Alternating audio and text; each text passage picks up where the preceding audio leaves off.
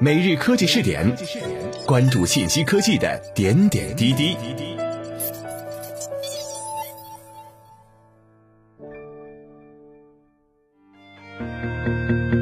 Hello，各位蜻蜓 FM 的听众朋友们，你们好，欢迎收听每日科技试点，我是老姜。今天呢，我们来聊一聊罗永浩。十二月三号，锤子科技创始人罗永浩在老人与海黑科技发布会上推出了 Sharklet 沙文抗菌技术，宣布将售卖以 Sharklet 抗菌材料制作的地平线八号抗菌儿童背包、地平线八号旅美商务旅行箱和情趣用品。同时，罗永浩也首次公布自己成为 Sharklet Technologies 公司的全球合伙人。记者了解到，抗菌儿童背包旅美商务旅行箱将于二零二零年一月份发货。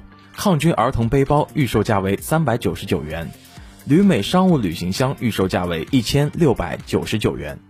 近日，罗永浩在微博上接连发布信息，预热此次发布会。同时，他发布微博寻求美敦力、强生、BD 医疗、罗氏医疗、Draco 等医疗器械厂商的管理层的联系方式等。在发布会上，罗永浩做了仿鲨鱼皮材料与普通光滑材料的对比，并介绍了 Sharklet 沙纹抗菌技术。罗永浩表示，今天发布的沙纹抗菌技术主要面对企业重视 To B 的市场。沙纹抗菌技术可以用在医疗领域、公共领域、母婴领域、数码领域等，材料可应用于导尿管、公共厕所马桶、飞机上的小桌板、婴儿奶嘴等等。自2018年，锤子科技出现了多起因债务被冻结资产的案件，罗永浩呢也与还债一词捆绑在了一起。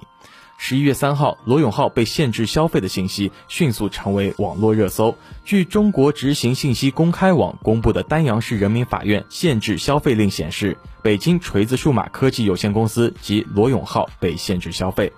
当天，罗永浩在微博中回应称，在过去的十个月里，锤子科技已经还掉了三个亿左右的公司债务。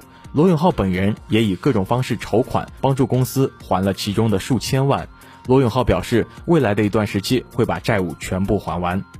罗永浩曾经说过：“给我时间，我可以让你们所崇拜的手机品牌都倒闭。”曾经的豪言壮语啊，也变成了默默退出。十月三十一号，在坚果手机发布会现场。曾任锤子科技首席运营官的吴德州以新石实验室总裁的身份表示，除了罗永浩以外，原锤子科技的软硬件核心团队都加入了字节跳动。罗永浩已经离开了坚果手机团队。